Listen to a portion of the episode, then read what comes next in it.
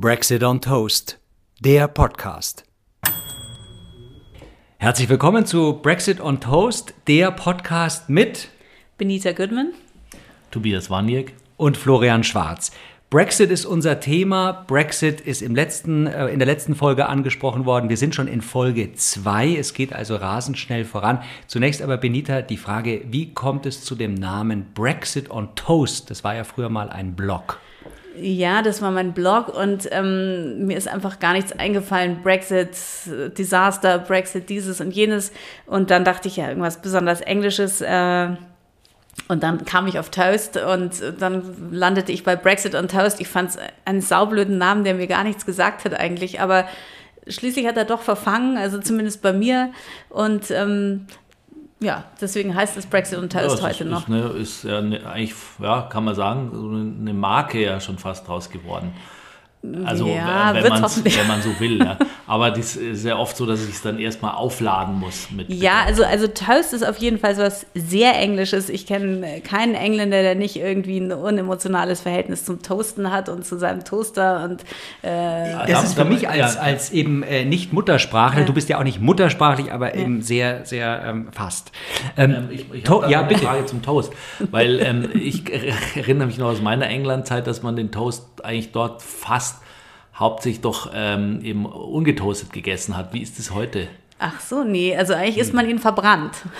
Okay, also das, ja, ja, aber das, also das mag ich natürlich auch ganz gerne, aber die, die ja, sie also, essen natürlich so Sandwiches mit so labbrigen Toast, das Brot, das essen das, sie natürlich das schon. Der Italiener mit Tramezzini genau, das ist so ähnlich, aber der aber Toast an sich, der wird, äh, an wird schon getoastet. Wird getoastet und es gab eben in England früher immer diese einmal Gasherd und dann die hatten dann hinten ging es hoch und oben war so eine Art Deckel über dem Gasherd ah. und darunter war und darunter war ein Grill und da konnte man oben so ein Ding rein, so eine Pfanne reinschieben.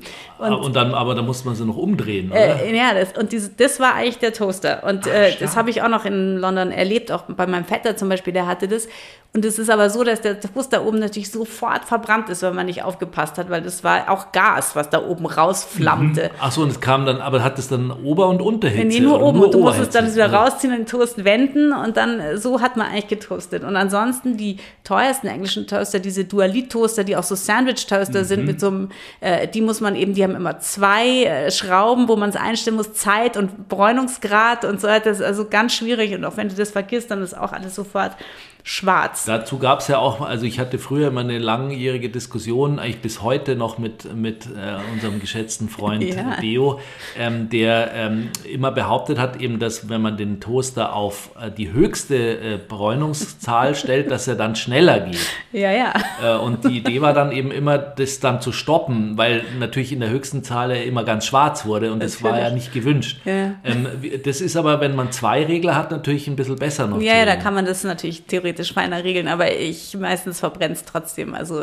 so ist es aber auch gerne eben, wird es auch gerne gegessen. Sehr, sehr schwarz. Okay, also weil das wurde mir eben damals, als ich als Teenager äh, in, in England war, ähm, vorenthalten. Da wir oh. mussten immer nur Vorlieb nehmen mit ungetoasteten Toast aus dem, direkt aus der Plastiktüte. Ja, das natürlich sowieso. Ja. Und ist denn der ähm, Toast und der Toast als Trinkspruch mhm. verwandt? Das ist eine sehr gute Frage. Da müssten wir jetzt das etymologische Wörterbuch äh, zum, äh, zu Rate ziehen. Das ist ja dasselbe Wort auf jeden Fall. Aber ich, äh, ich das weiß ich nicht. Vielleicht hat man äh, dazu einen Toast auch gegessen oder. Äh, Aber du toastest ja nicht ja. auf den Brexit, sondern bei dir liegt der Brexit auf dem bei Toast. Bei mir liegt der Brexit ja, auf also dem Toast. Es ist ja nicht ein Toast on ja. Brexit nee. oder so würde man das nee, wahrscheinlich nee. sagen, wenn du. Ja, Toast to Brexit. Toast to Brexit. Oh Gott, wir sind hier hm. falsch. Grammatik. Ähm, ja, Grammatik. Okay. Ja, okay. Also ähm, dann haben wir, das, haben wir das geklärt. Weil das ist das Besondere, dass man eben unter anderem auch erfährt, wie die Geschichte des Toasters ist, indem wir jetzt wissen, England war denn waren die Engländer denn auch maßgeblich beteiligt an der weltweiten Einführung der Toastgeräte? Ich kann es mir gar nicht anders vorstellen. Sie haben ja das Sandwich schon mal erfunden. Äh, das Sandwich ist nach dem Earl of Sandwich benannt, der eben anscheinend irgendwie mal keine oh, Ahnung, hatte die, die seine, du das gar nicht? No, echt? Seine Küchenfrau oder hatte nur noch irgendwas alles übrig und hat sie halt zwei Scheiben genommen, wahrscheinlich eine Gurke dazwischen gelegt und dann gesagt, hier ist, hier ist for you und das fand er irgendwie herrlich und das hat er dann seinen Gästen angeboten, das gab es nur bei ihm und deswegen heißt es Sandwich. Lovely. Ähm, wir wissen jetzt, wo der Toaster herkommt, was Toasten ist, wir wissen, ähm, wie der Sandwich entstanden ist, wir haben in der vorigen Folge schon erfahren, was Klempner, Polen und Europa miteinander zu tun haben. Es ist ein sehr äh, ja, ja. meandernder Podcast. Ja, aber das, das, einiges muss ja da auch geklärt werden. Ähm, wir haben zum Beispiel jetzt auch einen Sandwich Toaster, also das ist ja, ja quasi, aber das gibt es ja wahrscheinlich auch öfters. Gibt es sicher diese, auch. Diese, ähm, und dann würde ich noch gern wissen, äh, dann können wir, können wir den Schwenk dann auch zur EU machen. Wie ist es eigentlich jetzt mit dem Stecker? Also wenn ich jetzt mir einen Toaster kaufe in England, den kann ich aber hier, den konnte ich noch nie hier nee, benutzen ohne Adapter, oder? Den wirst du auch äh, weiterhin nicht ohne Adapter benutzen können. Also äh, dann in einer der nächsten Folgen wollen wir dann auch äh, analog zu der Klempner-Thematik auch ein Elektriker-Thema ähm, mal aufmachen. Oh ja. mal Adapter auf. Äh, und Adapter natürlich, ja. ja. Aber die, haben, die hat man eben tatsächlich ja auch nicht verändert durch nee, die EU. Also die haben das, ja eben das, auch, die so. sind ja riesig, die englischen Stecker, und haben auch diese drei Dinger. Und das eine ist eben die Erdung. Das können die immer überhaupt so, nicht wie verstehen. Wie Schuko-Stecker. Ja, ja, das ja. können die nie verstehen, dass wir hier nur zwei haben. Ja, weil wir die Erdung ja in der Steckdose haben. Ja, aber das, das, verstehen die halt nicht. Ja, aber die, die in England auch. Aber wir haben halt Stecker, die ohne Erdung funktionieren, mit äh, Low-Volt-Bereich und äh, Schuko-Stecker für die. Also mein Staubsauger hat schon eine Erdung. Wie äh. durch die Gummireifen.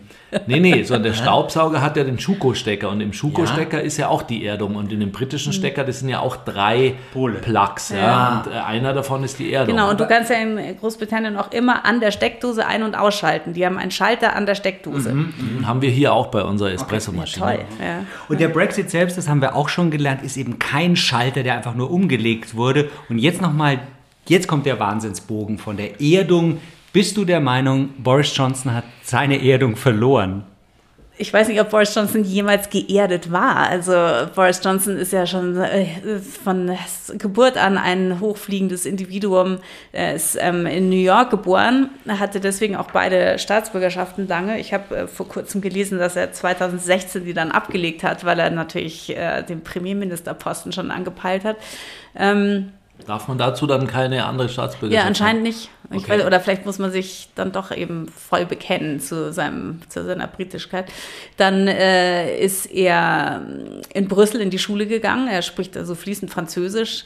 Der, einer seiner Großväter war ähm, Türke und ich weiß nicht, ob Urgroßvater Großvater war, aber ich glaube Großvater. Und ähm, der ist also ein unheimlich kosmopolitischer Mensch eigentlich von selber. Äh, dann ist er ist eben ein Produkt der englischen Upper Class, die wir hier ja auch gerne ähm, immer bewundern und deren Lebensart wir bewundern. Downton Abbey. Auch, Downton, ne? Nicht ganz Downton Abbey, würde ich mal sagen, aber eben ja, also Geld und äh, irgendwie Witz und Kultur und so weiter. Also Kultur ein bisschen anders, als wir sie vielleicht verstehen, aber trotzdem. Und ähm, dann, das wissen wir ja nun, also wir wissen es, aber vielleicht wissen es nicht alle unsere Hörer, dass er eben in Eton war. Das ist die berühmte Schule Eton, wo also die feinsten Leute ihre Söhne, da dürfen keine Mädchen hin, nur ah, Söhne ja. hinschicken. Nach wie vor. Nicht. Nach wie vor keine Mädchen. Und äh, man muss, also die Schüler tragen Frack und so weiter. Das ist also was ganz hervorragendes. David Cameron war auch in Eton also äh, Boris Johnsons Vorgänger. Und dann hat er in Oxford studiert und zwar Classics, also Griechisch und Latein. Und er ist ja auch gerne, sagt er mal was Lateinisches in seinen, ähm, in seinen Reden und dafür wird er aber unheimlich bewundert. Ja, hat der Franz Josef Strauß auch. Ja, ja. ja, mhm. Aber in England kommt es eben sehr selten vor, dass einer mal was Lateinisches sagt. Äh, ja, also das ist sein Hintergrund an sich und er ist eben eigentlich ein, ein Lebemann und Bohemian und ähm, hat auch irgendwie seinen Hosenstall nicht unter Kontrolle. Er hat wahnsinnig viele Kinder, keiner weiß genau wie viele, also sechs oder sieben. Er, er äußert sich dazu nicht, was ja auch sein gutes Recht ist, mhm. aber in Großbritannien äh, sehr skeptisch beäugt wird, weil da ja sämtliche Politiker oder Menschen des öffentlichen Lebens auch ihr Sexualleben offenlegen müssen und mhm. es wird also ständig verfolgt, anders als bei uns. Durch oder, die berühmte Yellow Press. Ja, und anders als bei uns oder auch in Frankreich.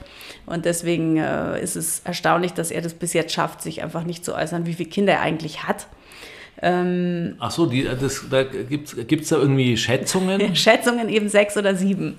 Mhm. Also er hat zumindest äh, einige mit seiner langjährigen Ehefrau, dann hat er äh, zwei uneheliche auf jeden Fall und ähm, vielleicht sogar noch ein anderes. Naja, egal. Und jetzt kam doch gerade auch wieder eins, oder? oder? Ja, ja, das ist ja auch, genau. also wenn es ganz streng ist, es ist unehelich, die sind ja noch nicht verheiratet. Und ähm, Boris Johnsons erster Job in, äh, oder zumindest den man kennt, war bei der Times in London. Da ist er dann aber rausgeflogen, weil er eben gelogen hat, weil er irgendeinen Schmarrn erzählt hat, irgendwas geschrieben hat, was nicht stimmt. Äh, eben ohne Fact-Checking Checking wurde das äh, veröffentlicht. Darauf musste er seinen Hut nehmen. Das war damals noch so.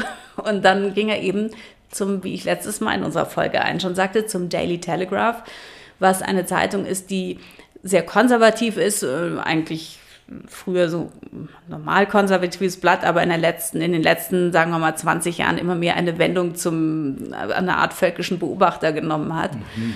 Ähm, jedenfalls war er da für die in Brüssel als Korrespondent das, äh, und hat da eben dann 1992, glaube ich, hat er in Brüssel angefangen. Und da hat er eben dann angefangen, das, die, die britische Öffentlichkeit äh, zuverlässig mit den schlimmsten Geschichten aus Brüssel zu, äh, zu füttern, was also da alles für entsetzliche Korruption und dick bezahlte Eurokraten, die nur auf dem Sofa liegen und hin und her fahren und Gänseleberpastete essen und irgendwelche Regulierungen sich ausdenken, die nur darauf äh, zielen, eben die, frei, die freiheitsliebenden Engländer zu unterjochen mhm. und auch, dass die EU eben eventuell doch nur ein Projekt ist der Deutschen, die jetzt eben, wo wir es halt militärisch nicht geschafft haben, eben über dieses Hintertürchen Europa endlich mal dominieren wollen und äh, da muss man sich eben dagegen wehren. Aber da war er geduldet ähm, und beziehungsweise wurden sogar, hat die Leserschaft seine Lügengeschichten oder, oder bunten Märchengeschichten wurde, wurde, wurden gierig, äh, gierig aufge, mhm. aufgesogen mhm. und so auf eine, wenn man das eben so lange über so viele Jahre macht, das, äh, das, das verbreitet sich dann langsam im Bewusstsein der Bevölkerung. Es gibt sickert natürlich, ein. es sickert ein und dann gibt es eben die Daily Mail, das ist eigentlich, man kennt hier immer nur die Sun, sozusagen so die Bildzeitung, aber mhm. die viel schlimmer ist eigentlich die Daily Mail. Das ist ein, ein ekelhaft bigottes äh, Blatt, die ähm, wirklich grauenvoll sind. Und die haben das also mit besonderer Freude immer dann viel mehr Leute lesen die Daily Mail als den Daily Telegraph. Ja. Mhm. Ähm, mit besonderer Freude also aufgenommen und verbreitet und sich spezialisiert auf eben dieses ganze Thema. Äh, schließlich ist Boris Johnson dann der Herausgeber des oder Chefredakteur des Spectator geworden. Spectator ist ein Wochenblatt, ähm, konservatives Wochenblatt, die aber äh, auch oft liberale, liberale Standpunkte vertreten, zum Teil sehr gute Leute schreiben da, zum Teil Leute, die jetzt mir weniger gefallen. Boris Johnson war da der Herausgeber. Das ist in London natürlich auch ein gesellschaftlich unheimlich wichtiger Posten. Also man ist überall eingeladen auf jeder Cocktailparty und bei den Politikern. Und das ist, ähm, da England ja so unheimlich zentralisiert ist, viel mehr als bei uns, das kennen wir hier gar nicht. Alles mhm. spielt sich in London ab und eigentlich alles spielt sich irgendwie in, in Westminster, also in, in der Mitte, so um das Parlament rum, mhm. da spielt sich alles ab. Mhm. Da war er dann überall unterwegs. In der Zeit hat er eben aber leider eine Mitarbeiterin geschwängert, was dann äh, eben, da musste er dann wieder seinen Hut nehmen. Da sprechen wir jetzt über welches Jahr ungefähr? Das war, glaube ich, so Anfang der 2000er. Mhm. Ähm, ich weiß echt gar nicht, was er dann, dann war er schon Abgeordneter in, es er hat einen Wahlkreis in London, in West-London, war dann schon im Parlament, glaube ich. Also ist er dann eigentlich so in die Politik ähm, reingerutscht oder wie, was war es? Ja, so er war von, er war, ja, er ist eigentlich eben ein Schreiber. Eigentlich ist er so ein Journalist, eher mehr so eine Journalie, ähm, Journalienvertreter. Ja, ja und ist in die Politik, was in England nicht so ungewöhnlich ist wie hier, so als Quereinsteiger, vor mhm. allem wenn man eben so unheimlich gut vernetzt ist wie er. Ja. Und dann brauchst du eben auch nicht diese Kernerarbeit machen nee. ähm, und, immer. Brauchst nicht als 14-Jähriger schon Flugblätter auszutragen ja. und irgendwie dich für die Ampelschaltung irgendwo zu interessieren, mhm. überhaupt nicht. Äh, du kriegst dann, wenn du eben da auch vernetzt bist bei den Konservativen, einen Wahlkreis, da wirst du dann als Kandidat aufgestellt und ähm, den hat er dann auch prompt gewonnen. Er war ja schon prominent, er war auch oft im Fernsehen, in Talkshows und so und mit seinem Haar, also er hat ja auch dieses ganze, wie er auch schon aussieht. Was nimmt er eigentlich für einen Festiger oder kann man, weiß man das? Äh, ich glaube, man, äh, was man aber inzwischen, glaube ich, davon ausgeht, dass er vor dem Auftritt sich die Haare nochmal ordentlich durchwurschtelt. Ja, er zerwuschelt. Mhm. Ja, Deswegen trifft er sich oft mit dem. äh, nochmal ordentlich verwuschelt. Das, äh, und dann das Hemd, Hemd auf der Hose, aus der Hose und so. Das gehört alles dazu zu seinem, wie so. Oh, Weiß man sogar, ob er Berater dazu hat oder hat er da einen Urinstinkt, eben wie die Inszenierung so gelingt? Das weiß ich nicht, da aber schon sehr lange so unterwegs ist, denke ich, das ist ihm einfach angeboren. Mhm. Auch sein Vater, der hatte auch einen Bruder, der auch Politiker war, auch konservativer Abgeordneter, der ist zurückgetreten, äh, als Johnson eben Premiermin ah. ähm, Premierminister wurde nach mhm. May und dann da das, Par also ja wirklich das Parlament sozusagen prorogiert hat und die Queen belogen hat. So, da ist Joe Johnson, sein Bruder, zurückgetreten und gesagt, ich mache das hier nicht mehr mit. Mhm. Johnsons Vater Stanley sieht auch so aus. Stanley Johnson war übrigens äh, Europaabgeordneter für die Konservativen lange Zeit. Mhm und ähm, ist, die sind also durchaus da bekannt in Brüssel als Familie. Ja. Die sind mhm. nicht irgendwie, Europa ist für die ein fremder Kontinent. Die Johnsons sind da, kennen da auch hin. Und verstehen auch das Prinzip Europa. Wie kam es dann dazu, dass er, oder bin ich da jetzt Nein. zu schnell, äh, zu diesem Vorreiter, wir müssen raus aus der EU und wir müssen Brexit dann getten?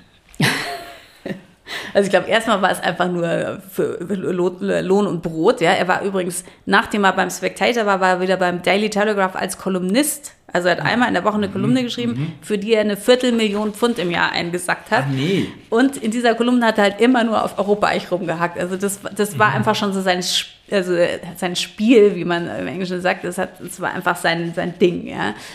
Und das hat sich ist ihm auf immer fruchtbaren Boden gefallen in einem Land, was sowieso der EU immer sehr skeptisch gegenüberstand.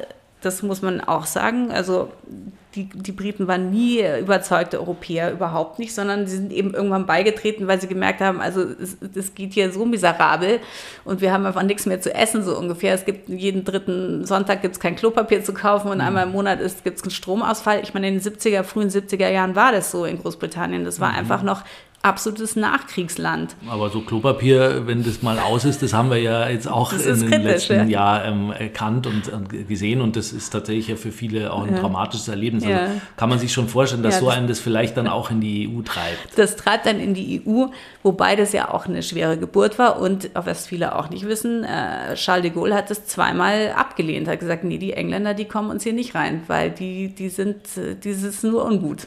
Schließlich sind sie doch aufgenommen worden.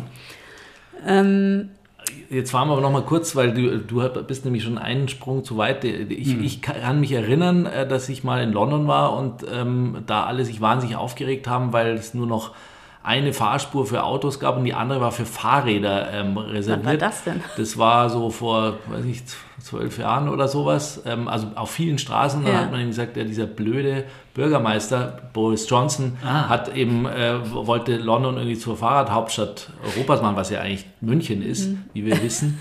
ähm, und, ähm, und, und da haben sich alle furchtbar aufgeregt, also vor allem die Taxifahrer und die Ja, Range Johnson war als, äh, so. genau, ich bin ja Bescheid, er war ja natürlich Bürgermeister von London und da war, da hat er, London hat eben wie ja viele Metropolen normalerweise eben einen eher linksliberalen Bürgermeister, also aus der, aus der Labour-Partei. Lange hatte es ja gar keinen Bürgermeister.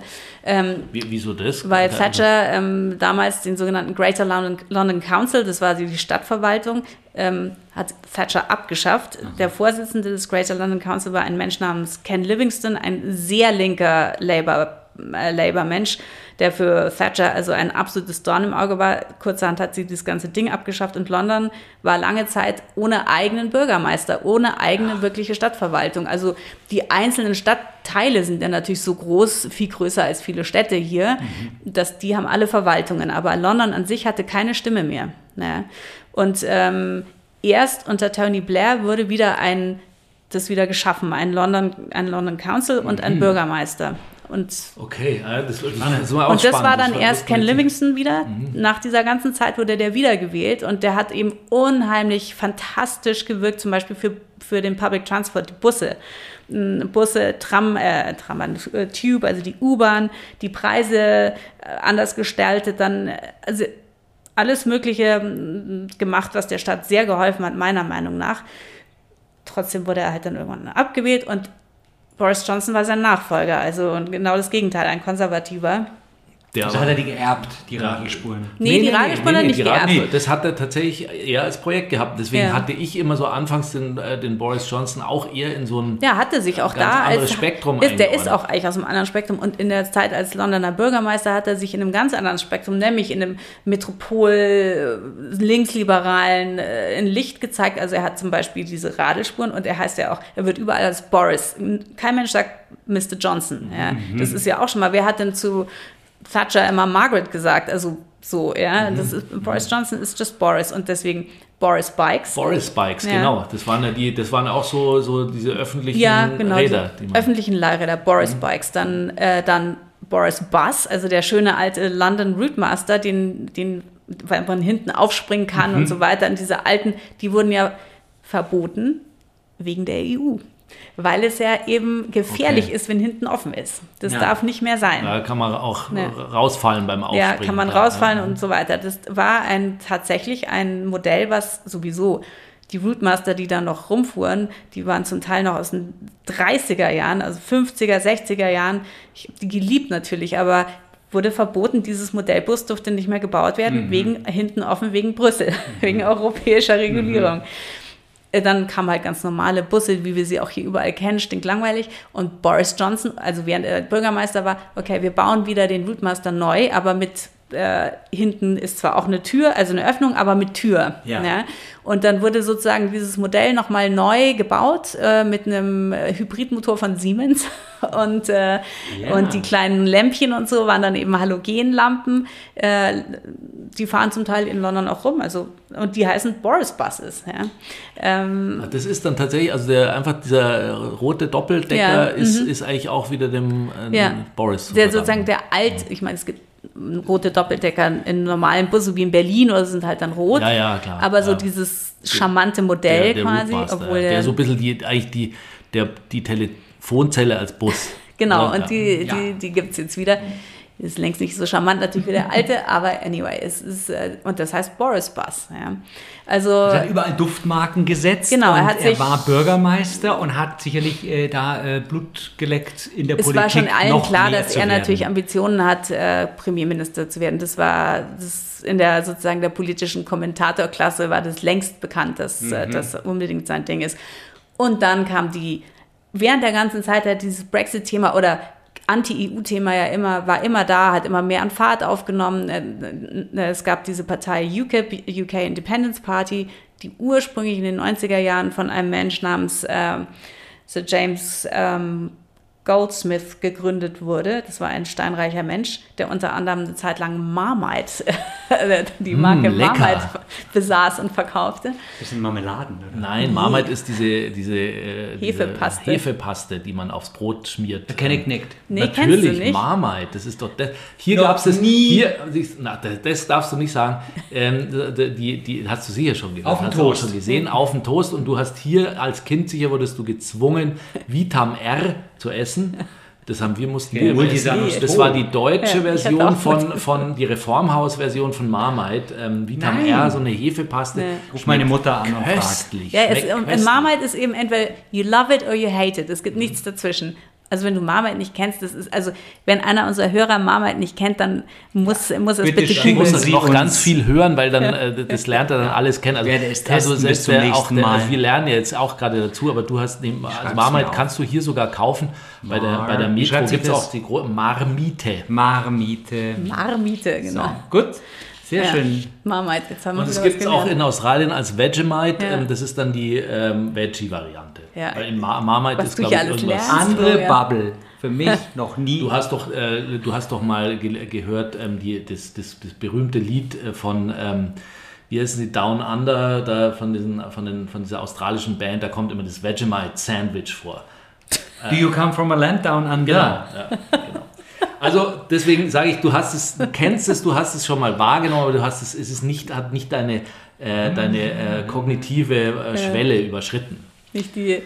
Okay, anyway, äh, Sir James Goldsmith, bei dem waren wir ja gerade, hat damals die UK Independence Party gegründet, deren äh, großes Ziel war es, ähm, Großbritannien auf jeden Fall aus dem Euro rauszuhalten. Also mhm. Keep the Pound war, war deren Ding. Es war, war, waren klein und laut und sehr erfolgreich es war, ist ja auch nicht so schwierig. Ich meine, hier wollte ja auch keiner die Mark mhm. abgeben. Es war halt so. Ja.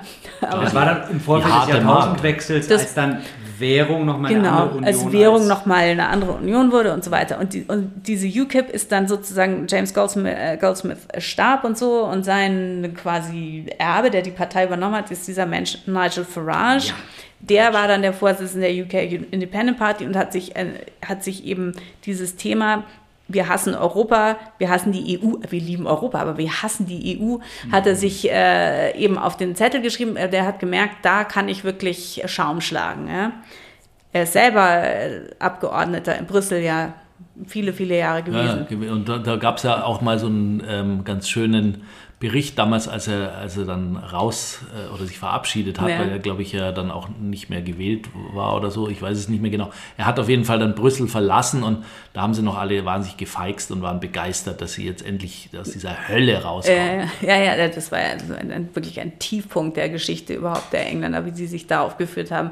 Aber ähm, diese Partei äh, ist unheimlich lautstark geworden und hat in der Wahl zum Beispiel 2015 war eine, eine Bundestagswahl quasi in Großbritannien, äh, General Election heißt es da, hat die UKIP 12 Prozent der Stimmen gekriegt. Mhm. Also wie hier die AfD ungefähr.